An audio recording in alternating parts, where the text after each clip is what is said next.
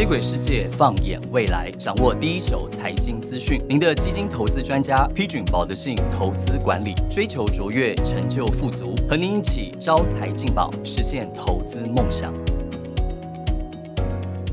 大家好，欢迎收听招财进宝，我是保德信专案经理小仙。面对高龄化的社会，退休金要准备多少才能够安心退休呢？今天呢，我们特别邀请到理财专家卢艳丽。Hello，艳丽姐。啊，小仙好，听众朋友大家好。今天呢，我们两个要一起来聊一聊退休最常见的十大 Q&A。艳丽姐还要加码，教大家如何滚出千万退休金。听说艳丽姐你在还没有到五十岁之前就已经达到半退休的状态，究竟你怎么样真正的达到财务？自由进度超前这样的做法呢？确实，我现在是比较挑剔工作，好的工作、好的活动、好的录音，我才会参与哦。值得推荐的商品，我才会来跟大家做一些分享。跟呃一般上班族或者是一般观众朋友比较不一样的地方是，我从小就对变成有钱人，然后累积财富这件事情非常非常的渴望。可能是因为我的家庭背景有很大的关联，因此其实我小时候就很会存钱，还在念书的。阶段我就学习了去投资股票，那当然就是年轻也赚不了什么钱哈，反而是后来呢进入职场之后，因为工作的关系，我接触到很多很厉害的操盘手，然后专业的基金经理人，我自己呢就是扎扎实实的行动派，股票、基金、ETF、黄金，然后像是美元等等，只要是有赚钱机会的，我通通都会参与。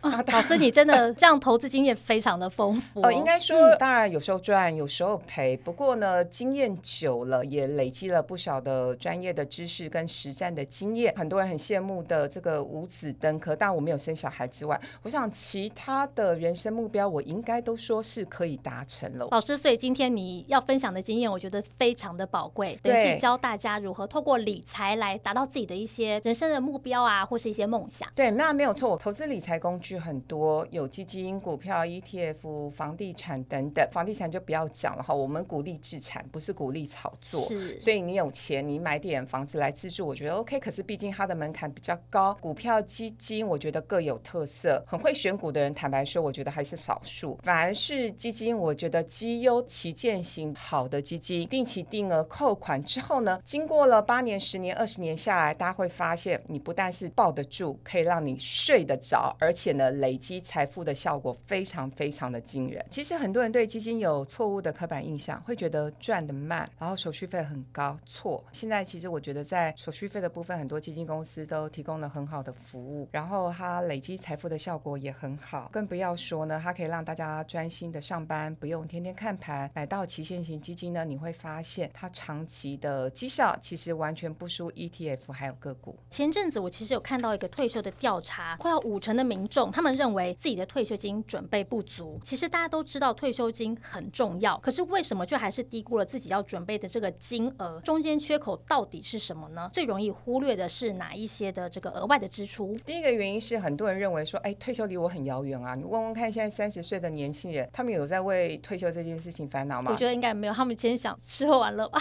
哦，这样好像有点忽 略他们，也没有，应该是说人生目标可能阶段性的想法不太一样哈。没错，只能说有些人会觉得退休好像离我很遥远，所以呢，以至于可能是五十岁、五十。五岁、六十岁才准备退休金，其实我觉得已经有点慢，这是第一个原因。那第二个原因是，其实人生总是有很多的意外，没错，包括你可能呃临时失去了工作，可能临时失去了亲人，你可能临时生病，因为这么多的意外导致呢你的收入中断了，有这么多庞大的开销要去支付跟处理，我想那个压力会很大。种种的调查都显示，台湾人的退休金是第一个严重的不足，第二个严重。的准备不足，最主要的原因还是在这边。那特别是我看到我很多亲人跟朋友，坦白说，我今年也五十三岁了。老师，你看起来很年轻。其实我就是在等你接这句话哦。谢谢你，这是今天这一集节目的亮点哦。那总之我要讲的是说，其实我周围很多的朋友，也许他们在理财上面有一点想法，可是他们没有比较实际的一些行动。再加上呢，可能遇到了一些状况，比如说有些人中风，或者是是生病得了癌症，那真的是只要一个人生病，就会拖累拖垮一个家庭。我觉得这是比较让人觉得比较心疼的事情。嗯，那讲到这里呢，我还想再请教一下艳丽姐，怎么样去评估我要存多少的退休金才足够？退休之后到底每个月的开销要怎么抓呢？每个人对退休的想法不一样，目标也不一样，那当然会需要的退休金的金额也都不一样。根据主计处的调查显示哦，退休的劳工朋友缴完房贷，就是不包括他们的房租或者是房贷的金额，全台湾每一个月的基本开销大概就是两万二到两万三，也就是说，包括吃饭或者是你有一些退休的娱乐，或者是说其他的医疗支出，加总起来，平均一个劳工需要的就是两万二到两万三。坦白说，我觉得这个数字有点少。比如说像现在国庆解封了，有些人想要去日本玩，最近旅费又涨嘛，涨了二到三成哦，机票也很贵。对，所以你一趟下来可能就要花个五万到七万。那如果说你要去欧洲，像我今年过年期间去克罗埃西亚，也不过去了十二天，但我的团费也是将近十四万。所以呢，我要讲的是说，当我们再去做退休金的规划，可能需要的花费远远比我们实际想要的或实际规划的还要多更多。那更不要说对生活的品质要求比较高的话，金额就要拉大哦。所以呢，我简洁来讲，就是一般的基本款，如果一个月就是只需要两万二到两万三的话，也许一个人的退休金大概就是我们准备一千万，也许是够的哦。请注意，我刚刚讲是一个人，不是一对夫妻。那如果你想要过好一点的生活，出国去玩，或者是说呢，你希望跟朋友有一些聚会，小仙你知道，其实现在在国外很流行，退休之后住游轮，每天住在游轮上面。哎，我知道那个，我每次看到那广告都觉得很吸引人，但很可惜它时间太长，我不能参加。对，我退休之后是，我觉得那是一个很不错的选择。对，就是我们可能是搭一次游轮，可能他们是住在游轮上，就是国外已经有好几位的老奶奶、老爷爷，他们觉得住游轮呢可以认识新朋友，又不用自己打扫房间。好好，这是另外一个议题。总之呢，就是如果基本款的话一千万够，但如果你想要好一点的生活的话，我想一千五到两千万以上可能才能够满足大家的需求。艳丽姐，你提到一千五到两千，我觉得这个数字金额是很中肯，因为我常常听到就是房间有一些金融机构调查，动辄就是说要两千万、要三千万，你没有达到就不能退休。你的这个数字，我觉得平易近人很多啊，谢谢。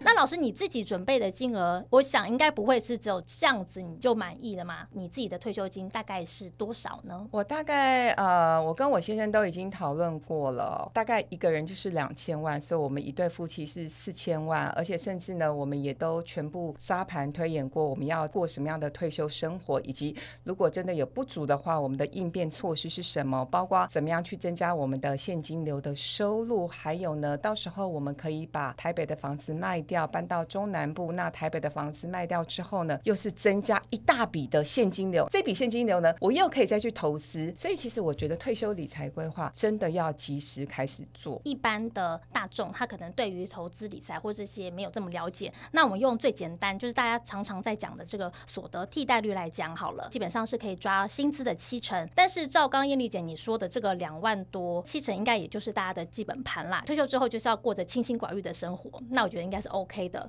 但如果你要过得更好，就是需要额外更多的退休金嘛。那我们再来看一下民众的退休金有哪些来源呢？之前有一份这个劳动部这官方他们的调查，发现台湾的民众七成退休后呢，主要是靠着政府的劳保跟劳退这两大来支应生活。但是其实有很多民众连劳保跟劳退到底是什么都搞不太清楚，刚好可以请燕丽姐来教教大家，到底劳保跟劳退的不同之处在哪里？只靠这两个到底足不足够？如果用所得替代率来看，大家基本上可以抓目前薪资的七成。七成，我没有要打枪你的意思，但我必须告诉你一个残酷的事实：现在就连军工教朋友退休的所得替代率也没有到七成，因为经过年改之后，大概只有六成多。那更不要说一般的劳工朋友。听到这，大家有没有觉得压力很大？有一没关系，待会会教大家理财的方方法。哈，回答你第二个问题，就是说那呃，劳退跟劳保到底够不够？劳退加劳保平均一位劳工朋友领到的金额就是两万二到两万三之间，觉得哇，好呼应刚刚主计处的调查的数字哦，几乎是一样。对，所以换句话说呢，如果你就是只靠劳退跟劳保的话，大概够你吃饭，还有简单的一些医疗的开销。可是如果你要有更好的退休生活的话，坦白说，不搞了哈。好，那接下来我们再来聊的是劳退跟劳保到底有什么不一样？劳退，请注意这个字是退，就是退休金的意思。雇主固定每个月帮你提拨你薪资的六趴，这个叫做劳退。那基本上你也可以决定自己要不要加码提拨。加码提拨的好处就是可以节税嘛，所以我很鼓励大家都去提拨。为什么？因为其实也有节税的一个功能。劳保呢，请注意，保就是指保险的意思。现在大家一直在讨论的就是说，哎，到底哪一个会有破产的危机？其实就是劳保。根据统计呢，劳保这块是二零二八年会破产。不过听到这，大家也不要害怕哈，因为其实政府会照顾大家。这几年呢，政府都有针对劳保破产这件事情，每一年去提拨一些固定的金额。可是坦白说，我觉得对年轻人比较不公平的一件事情是，因为政府每一年都要去拨补这些金额，所以极有可能年轻人到最后面临到的问题就是呢，缴的钱变多了，可是他等到他真正要退休的时候呢，可以领的退休金又变少了。对，那每一年的呃劳退劳保的制度都有在做一些不同的调整，所以其实我还是蛮鼓励大家，你可以去多关心一下这些相关的实施变化。刚刚燕丽姐你有提到两万二、两万三的数字啊，以前的我听到会觉得，哎，两万二、两万三，简单过生活好像是不错，但是其实就生一场病，你就会花掉很多的钱。那再来是，其实这两年大家应该非常有感的，就是通膨啊。我相信大家一定是觉得自己的荷包越来越薄，不管是外食或是你要买食材回家，其实这些价格应该说回不去了啦。其实今年年初的时候，政府有公布一个通膨的数据，一度就是要逼近三趴。那我想问问艳丽姐，就说这个三趴到底会怎么样影响大家的退休金呢？呃，我我觉得三趴这个数字政府很客气啦，因为我们 CPI 的统计是没有把房租房价算进去，交通费用也很便宜，然后台湾 Number One 的也是我们的医疗水准跟医疗费用，所以当国外的 CPI 都是九趴十趴的时候，我们只有三趴，我们真的很厉害，已经很厉害。对，但是其实就是说，如果我们单看一些民生物资的话，你会发现它不止三趴，是，比如说像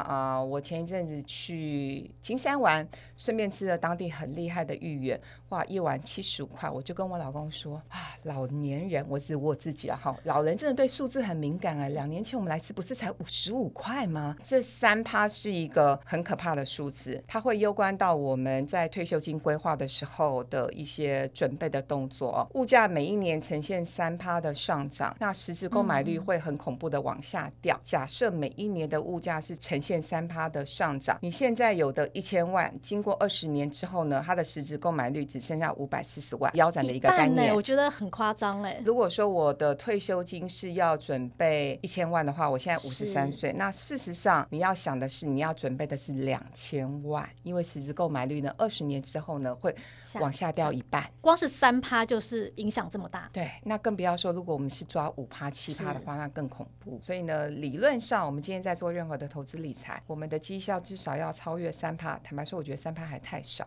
那如果说你连三趴五趴都没有办法超越的话，基本上它就是一个无效的理财。真的是不能小看这三趴的威力哦。刚刚我们也有说过，七成的民众他们就是靠政府的退休金，那看来是真的是不够。很多投资人就知道说，哎，我退休很重要啊，那我们要准备退休金也很重要啊。可重点是他们就说我很忙，或是我不会理财，我不懂。我们到底有没有办法靠着这种无脑投资术就可以安稳的退休？无脑这件事情是存在的，但它不存在于股票市场。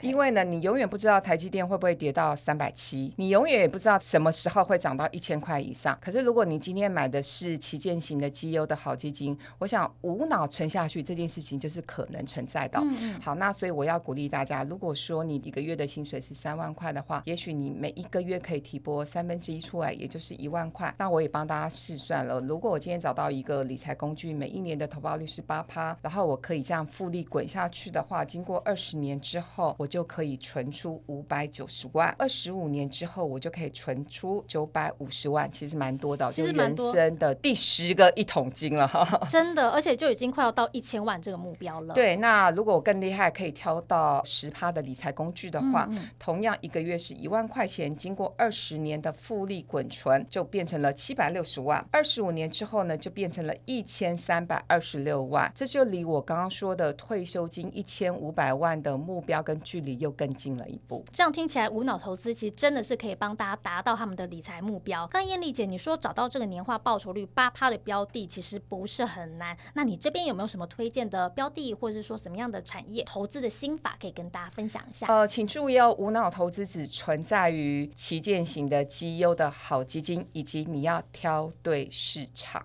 好，所以呢，挑对市场，比如说台股、美股。然后像是医疗市场都适用，为什么？它算是循环快的，也就是平均二到三年，它就会走过一次多空的循环，也就是走过一次我常讲的微笑曲线。就算你是高点进场，历经了低点，再走回到高点，其实呢，你的获利至少都会有二到三成以上。我讲的是至少两个字哦，真的不会挑基金，你就挑我刚刚说的旗舰型的基金。最主要是这家公司呢，呃，它一定会派最优秀的经纪人来照顾这。档基金有非常厉害的投研团队在背后做一些支撑，定期定额经过八年、十年，甚至你存个二十年，我觉得累积财富的效果都非常好。那其实每次我讲完旗舰型基金之后，都会有很多的粉丝或者是理财小白就会举手问我说，什么时候才可以开始进场？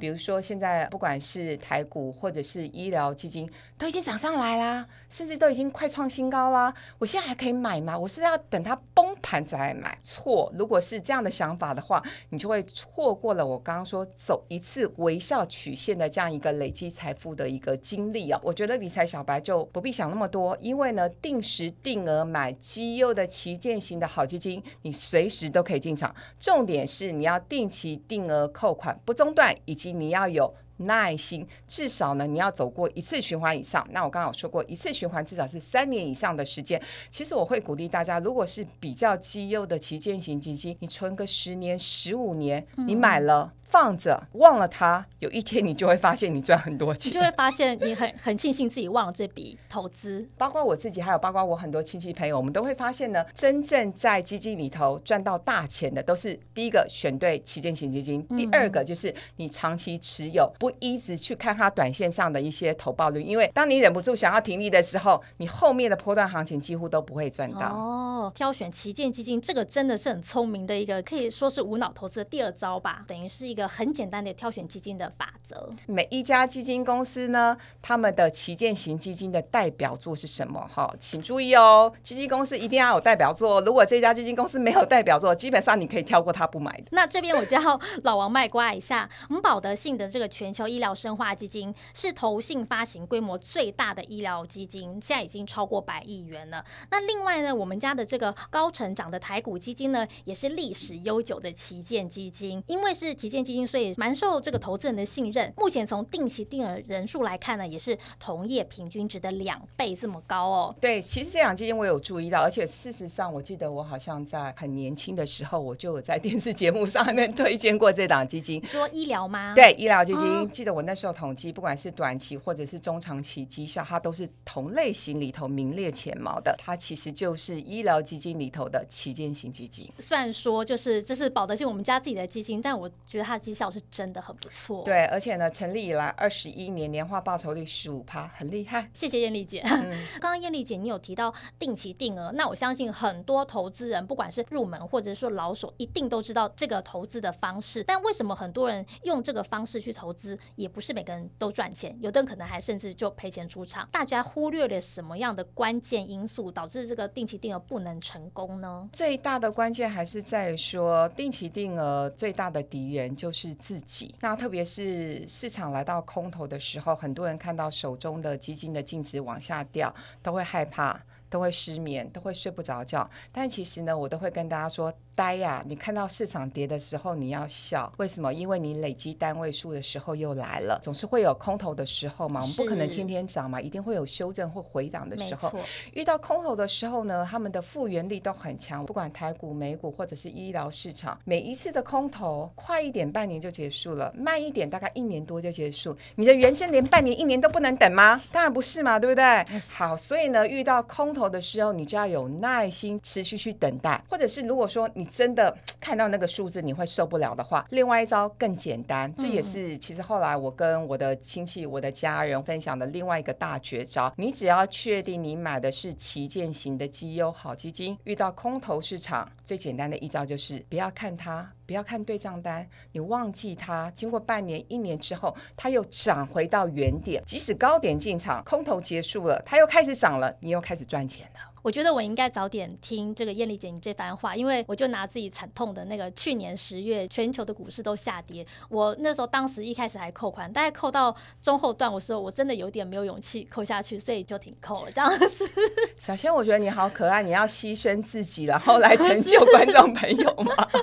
其实坦白说，我去年十月、十一月演讲的时候，因为那时候市场气氛真的很不好，几个铁粉就问我说：“艳丽姐怎么办？”很多分析师都说会跌到九千点。这些医疗基金不能碰，我就当着其他粉丝的面，我就说：“你就是要来现场给我骂的吗？你都听过我多少次课了？你会不知道好的基金遇到空头市场，不但不能停控，你甚至要单笔加码。人真的很神奇哦！被我骂一骂之后，他就乖乖的持续扣款就扣款。上个月吧，他就私讯我，他说：‘燕燕老师，我非常的感谢你，因为到上个月他赚了很多。’今天听完之后，我以后遇到空头，我也会勇敢的继续扣款，而且还要。加码，我可以补充你的话吗？可以，空头现在还没有来临哎，现在是正式翻多了哈，也还没涨完，所以希望大家呢持续扣款不中断，哈哈，也不要急着停利，现在还没到真正完全的停利的时间点。那如果有投资人真的想要积极一点的操作的话，那有没有一些加码的心法可以教教大家呢？我自己的做法是这样，就是说，当旗舰型的基金的净值从高点往下跌十到十五趴的时候，我会开始进场。做单笔的加码，遇到修正或者是回档十到十五趴，甚至到二十趴，都是很合理的现象。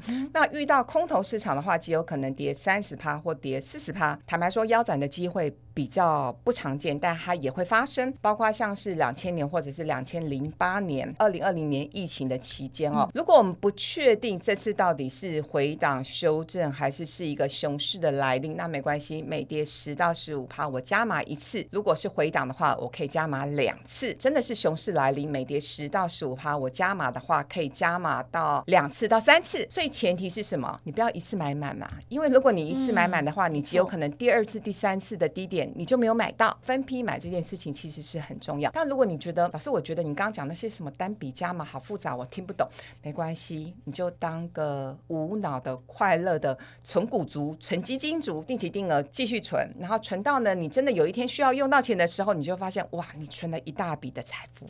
低档不停扣，持续扣款，这就是最重要的嘛，对不对？刚刚说的下跌十到十五趴，是用个人的报酬率还是基金的净值？基金净值，基金净值。对。除了额外的加码之外呢，还有没有哪一些错误会导致投资人在这个定期定额或是投资路上赔钱？第一个方向是我们一定要挑对市场，挑循环快的市场，包括台股、美股跟医疗市场，它二到三年会走一次多空的循环。可是有些市场很神奇哦，它八到十年它才会走一次多空循环。这太慢。而人生有几个十年？对，对不对？所以你一定要选的是走循环快的市场。挑错市场，你定期定额定到天荒地老，也不会有好的投报率。是这样子，嗯。好，那挑对市场之后，第二件事情更重要是你要挑对基金。为什么有些人定期定额也会赔钱？就是他挑错基金。前面不停的强调，你要挑到旗舰型的基金才有用。第三个就是短线的思维，就是说，其实我们买基金不是买股票，你真的不需要天天去看它净值。坦白说，我自己也都是没有在看净值。那因为可能我每天都有在看盘，都有在看指数，所以呢，当我呃看到哎今天指数大涨，为了让自己开心一下，我才会去看一下，我才会去看一下我的我的报表，看一下我的对账单。这招也很聪明。对，然后当这个空头市场来的时候，我也不太去看它，除非是我觉得哎这次跌的很凶，已经跌了两层三层，我知道单笔加码的时间点又来了。到了。对，所以我也才会再去看一下我的基金的对账单。我会建议大家，就是我们今天挑对挑到了一个好的旗舰型的基金，你不要用太短线的思维去看它，因为曾经也有粉丝问我说：“哎，叶叶老师，你推荐的那好几档基金，怎么一个月过去了，我好像只有赚一点点钱？哎，才一个月，你会不会太心急啦？对，你会太心急啦？我们买基金是要存个五年、十年的，经过十年之后，它可能经历了好几次的一个景气循环。所以我刚刚说，以保德信的医疗生化基金来说，年化报酬率十五派，它也是历经了很多次的景气循环的。所以千万不要用短线思维来看纯基金这件事情。那今天呢，艳丽姐替大家分析了十大的 Q&A，最后呢，还想请教，就是我们在做这个退休金规划的时候，我们不同的年龄层应该要怎么样做这个资产的配置呢？当然，就是越年轻，我会越鼓励大家，我们要越把钱多一点配置到就是波动大的产品，那股票型的产品，或者是我们刚不停强调的是医疗型的产品，医疗的基金，主要是因为波动越大，我们越可以用定期定额来克服它、驾驭它。请注意哦，我用的是“驾驭”两个字，意思就是说，很多人知道说，哎，个股很棒，今年有很多的股票涨两倍、三倍，请问你抱得住吗？抱不住。真正可以让你抱得久、抱得稳、抱到天长地久的。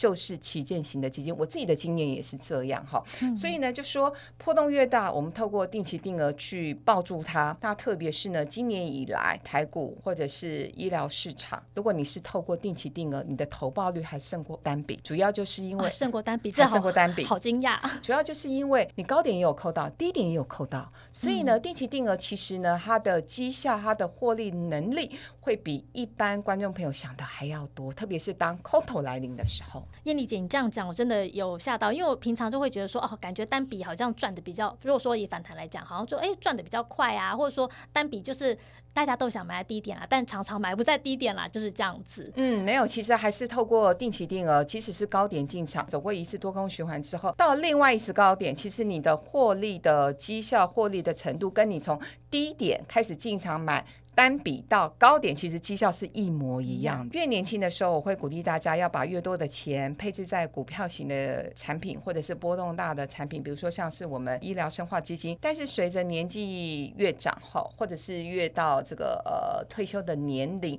或者是说基本上你是比较保守的族群，我想配置一些债券型的商品也蛮适合大家的。那特别是这一次，虽然呢联总会的主席鲍尔一直说今年不会降息，明年。也不会这样行，不过基本上我觉得他已经濒临到一种信用破产的一个地步了。升息进入末单这件事情是确定的，嗯嗯啊，就算今年不降息也没关系。那你现在多配置一点债券，先买先卡位，耐心等待，我们总是有机会迎接债券的下一次的多头行情。的确哦，就是很多投资人在这个布局的时候，可能会忽略了债券的重要性。资产配置的时候，股票跟债券基本上都是缺一不可的。而且如果遇到市场波动比较大，或者比较不好的时候呢，债券是可以发挥这个抗波动的这个效果的。那么今天非常谢谢艳丽姐替我们这个解答退休金的十大 Q&A。那么简单来说呢，就是要提前准备，然后找到好的旗舰基金，并且持续的定期定额扣款，就可以在退休前呢滚出一千万。这个目标呢，其实并没有想象中的困难。今天就先聊到这边。如果喜欢我们的节目，不要忘记在 Apple Podcast 还有 Spotify 上面按下五颗星。敬请期待我们下一次的的。分享，并且立即追踪保德信招财进宝 Podcast 节目。非常谢谢艳丽姐，也谢谢小仙，也谢谢大家的收听。我们下次见，拜拜，拜拜。投资一定有风险，基金投资有赚有赔，申购前应详阅公开说明书。